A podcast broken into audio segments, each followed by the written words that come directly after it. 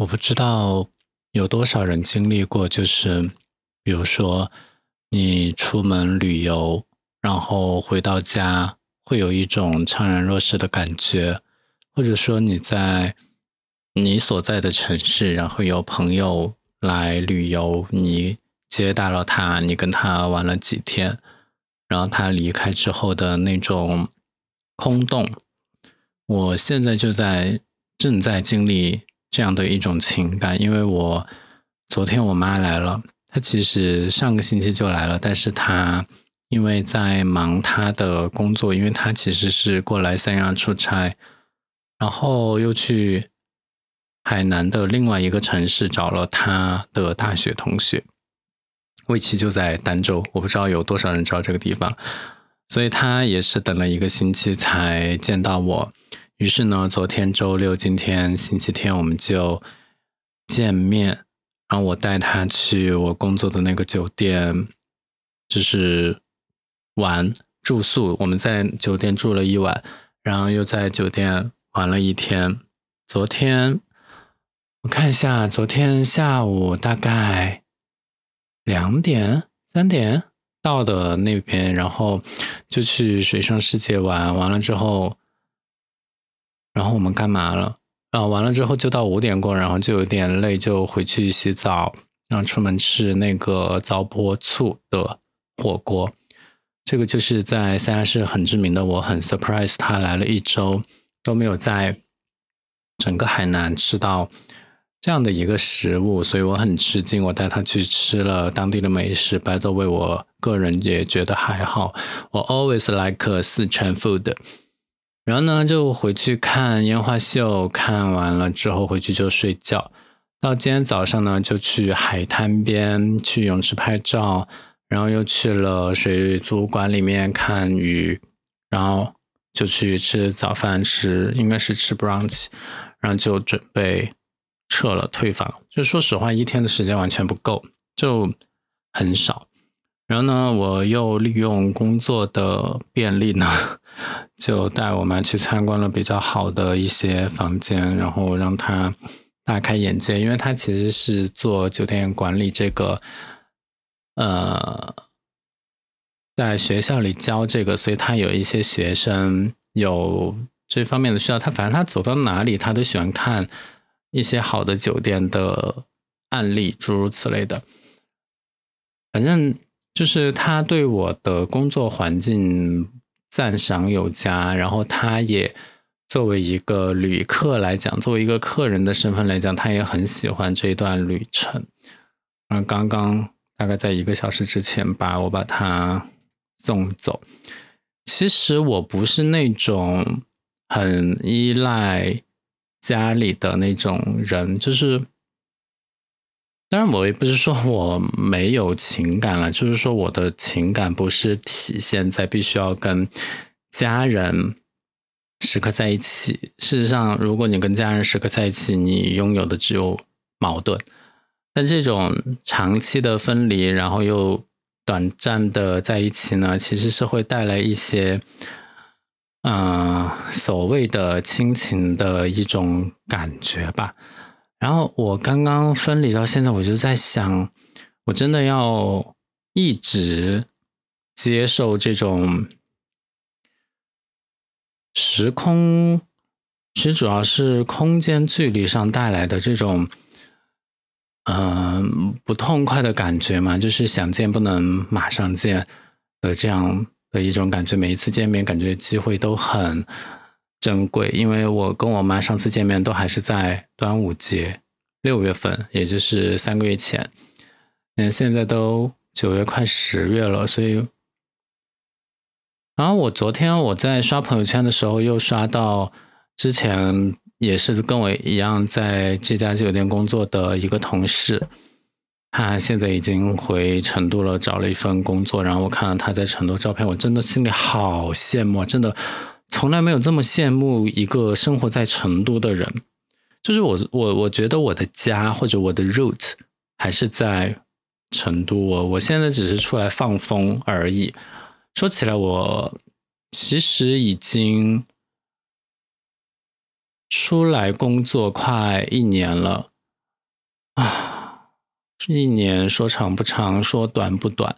就如果说你的 CV 上你只在一个地方工作了一年，然后 HR 就会觉得啊，才一年而已，你可能稳定性没有那么强。但是我如果这样说，我已经离开家在外漂泊已经一年了，那这个其实这个数字就有一点点的可观，就是一年还就是一个东西，如果它的时间长到以年来作为单位的话，我就觉得那真的是蛮久了。所以我也不知道啊，就是我也在看有没有什么机会可以回到成都。但是最近好像都没有，但是我刚刚那种不想在这里的感觉真的好强烈，所以我也不知道走一步看一步吧。然后呢，就是第二件事情，就是我之前嗯在一些节目里面讲过，就有一个小我很多岁的人啊，我们在一起有过一段非常短暂的交集。然后我觉得我这个人有一个特点，就是如果说我不喜欢一个人或者说什么的，我会保留一种可能性，我不会说直接的就是结束掉这一点，除非我真的是认定了。大多数情况下，我会先雪藏它，A.K.A. 比如说放进黑名单里面收藏一阵子，然后再放出来看看情况。然后呢，我对这个人就是放在了黑名单里面八个月。然后我又放出来了，因为我觉得那件事情好像已经过去。我放出来之后，过了几天他就给我发消息，但其实不是真的消息，而是给我转了一笔钱，金额不多，我估计就是他在看我有没有删掉他。但其实我是没有删掉他的。难道这过去八个月他都在不断的给我打钱吗？然后我就发信息，我就说：“难道你过去一直在时不时的给我转笔账吗？”他没有直接回答这个问题，反而跟我扯些别的，我就觉得啊没有诚意哦。就是为什么那种不愉快的感觉又来了呢？所以我也一直没有回他。中间他也零零散散给我发了一些信息，我有的时候是我工作忙，有的时候是我觉得没有必要回复。我第一个回复的问题，你有没有正面回答我？我还跟你说什么呢？所以我就没有回。然后我今天跟我妈在退房的时候，我又看到他了，然后我就想提醒他哦，就是还是想说两句，我就说，我就引用了我最开始的那个问题，就是是不是你在给我打钱吗的那个问题，我说你这个问题还没回答我，然后我就发现他把我删掉了，所以就是人与人这种关系，今天真的是五味杂陈，就是为什么会有这么多的。就是人跟人的关系，可能是我们生活中的主流。你看，我在这个地方工作，有的人喜欢我，有的人不喜欢我，真的就是直白的表露出来不喜欢。然后大家都在一个空间里面工作，然后喜欢我的人呢，也可以变成不喜欢我。但是不喜欢的人，不喜欢我的人始终都很不喜欢我，所以我就感觉我的。当然，我也不是很在意这些人员呐，或者是什么，我真的不在乎。但是你看到这些一个二个都在远离你的时候，无论是物理上的远离，还是心理距离上的远离，其实我会有一种寂寥感。我今天一个人拖着行李箱回到宿舍的时候，我就觉得好不舒服，就是。只有我一个人，然后非常的安静，然后非常的那种，然后外面又热，然后房间里面又安静，你又必须卸下行李去把那些脏衣服洗掉，就必须促使自己去做一些事情，然后心里面想着我什么时候回成都，然后我妈又走了，她现在还好吗？然后那个人为什么要删掉我呢？就是，当然也不是，就是。就这些问题肯定有优先级，也不是说每一个都必须要反复的咀嚼思考。像删掉我，删掉我呗，我相信如果他真的那个的话，也会加回来的。把我删掉再加回来的人不在少数。啊，当然也不是非要用这一点来证明自己受欢迎了，就是说会有这种现象。而且我也觉得此一时的删掉也不是代表永远的删掉，因为我曾经就是有删掉四年的人还加回来呢，然后加回来之后又删掉了，然后过了过了一年之后，我们就不加微信了，我们就用 iMessage 聊天，我们就发信息一样的。哎，我为什么？反正就是今天。特别不舒服，然后我又开始重新录音。本来我打算不做节目了，因为我身边的故事也没有那么多。那今天有录呢，我就打算直接发出来，我也不用等星期二。反正我已经有几个星期二没有再录了，因此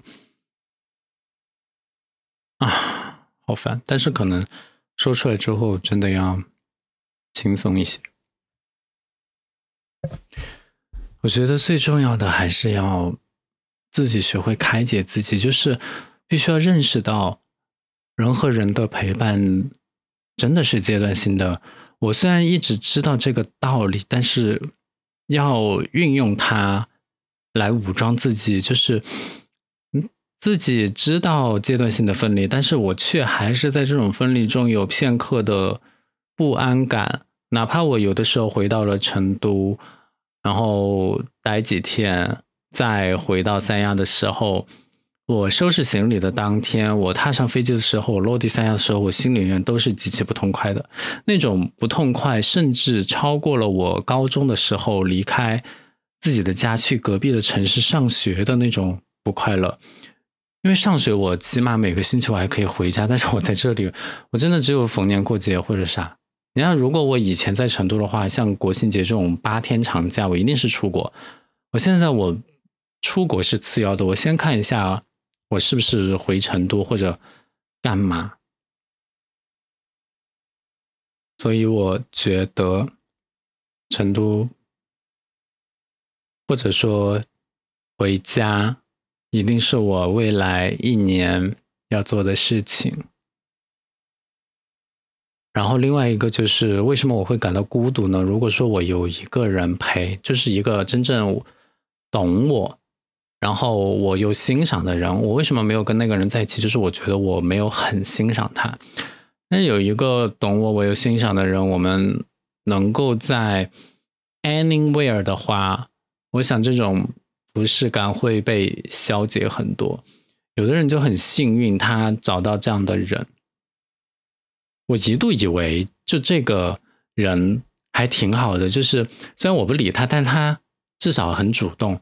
但是他把你删掉，无外乎就两个原因，就是就是他既然都这么主动，还在主动的邀约你，然后呢又把你删掉，其实就是想通过这种方式来眼不见心不烦，不会为你而搞得那么傻，因为他。